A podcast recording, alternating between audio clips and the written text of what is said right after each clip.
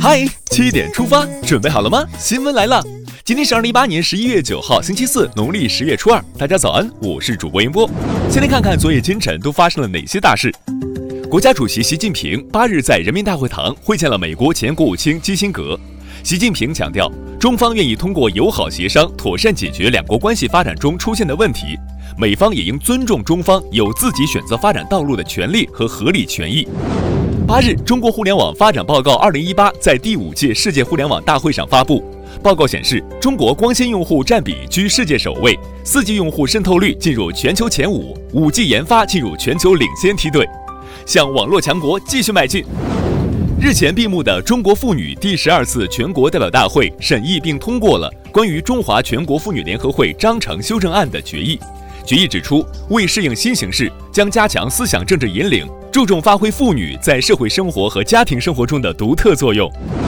日前，工业和信息化部、国家发展改革委、科技部等六部门联合印发通知，要求各省、自治区、直辖市、地方人民政府组织开展低速电动车清理整顿工作，严禁新增低速电动车产能，加强低速电动车规范管理。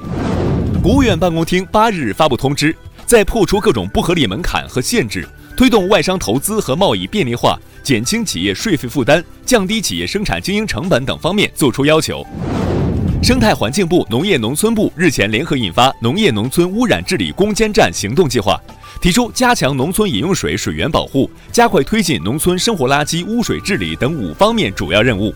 农村也要严守生态保护红线。菲律宾外长洛钦日前表示。南海或将继续存在争议和分歧，但不应妨碍各方共同努力，在其他领域开展互利合作。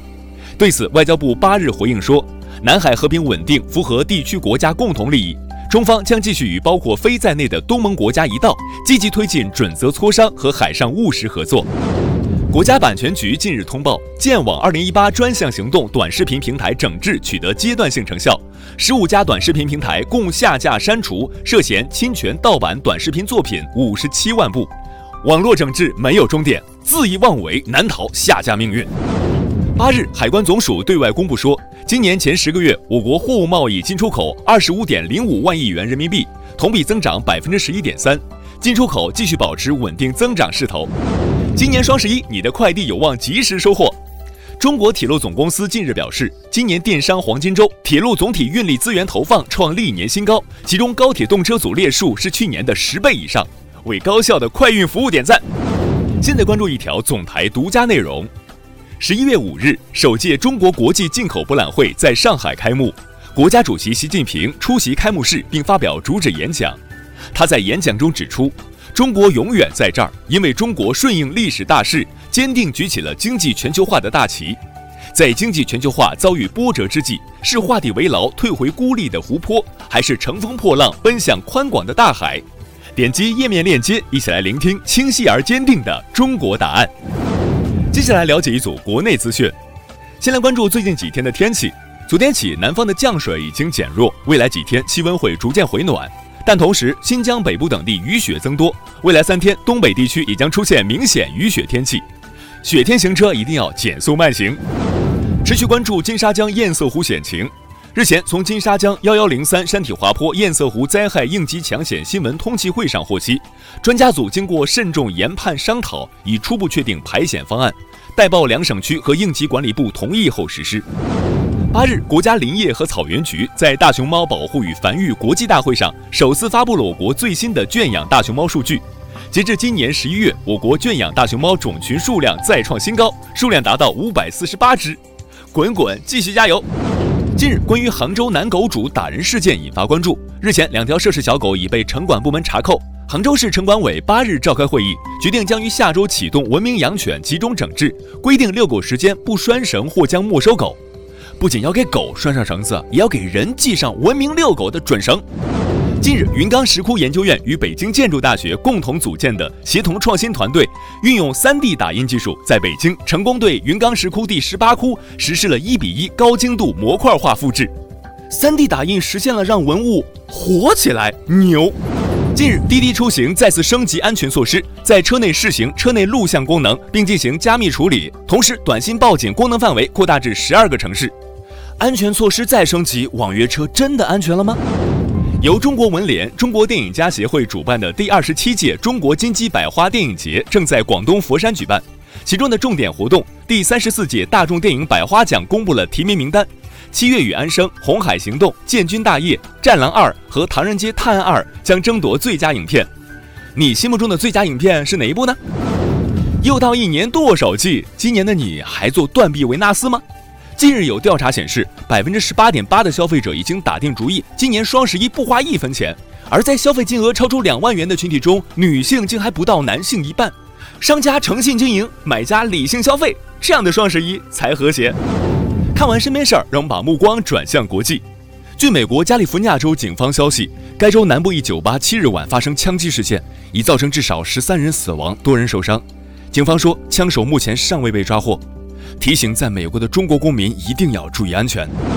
俄罗斯总统府当地时间七日宣布，俄罗斯总统普京将从本月十三日起出访新加坡，出席在当地举行的东亚峰会等系列会议。届时，普京将与日本首相安倍晋三举行首脑会谈。据外媒报道，欧盟最高法院将于本月二十七日就英国是否可以单方面撤回脱欧决定进行聆讯。如果法院认为英国可不经其他欧盟国家同意就能撤回脱欧决定，那将有助于反对脱欧者说服英国议会，在明年三月二十九日前争取撤回脱欧决定。八日，韩国媒体报道，韩国大法院裁定日本企业向被强征受害者提供损害赔偿金后，韩国国内市民团体成立律师团，欲帮助其他受害者对日本企业提起诉讼。当地时间十一月六日，英国一男子骑着一匹名叫阿马迪斯的黑色骏马。去巴恩斯特普尔的商业街的银行付钱，骏马的高贵气质成为全场的聚光点。凑巧的是，这家银行的商标刚好是一匹黑马，黑马成功抢镜，主人作何感受呢？最后进入今天的每日一席话：君子一以为质。二零一四年七月四日，习近平主席在韩国国立首尔大学发表演讲，在谈到倡导合作发展理念，在国际关系中践行正确义利观时，习近平主席说。在国际合作中，我们要注重利，更要注重义。中华民族历来主张君子义以为志，强调不义而富且贵，于我如浮云。君子义以为志出自《论语》，原句为：“君子义以为志，礼义行之，训以出之，信以成之，君子哉。”意思是君子以义为根本，以礼来推行，用谦逊的语言来表达，用忠诚的态度来完成，这就是君子啊。最后进入今天的每日话题：五十岁退休跳广场舞是社会资源巨大浪费，你怎么看？近日，武汉科技大学金融证券研究所所长董登新教授一篇关于城镇女职工五十岁退休是一种社会资源浪费的署名文章在网上走红，延迟退休的话题再次走进公众视野。这次面对的主体是一亿多城镇女性职工。董登新表示，中国女职工退休确实太早了，而且退休早不一定有益于身体健康。如果女性职工退休年龄从五十岁提高到六十岁，那么五十岁到五十九岁之间的女性职工还可以在社区等环境从事一些家政服务类型的工作。关于延迟退休年龄，你是怎么看的？城镇女职工五十岁退休太早，你同意吗？快来留言区发表你的高见。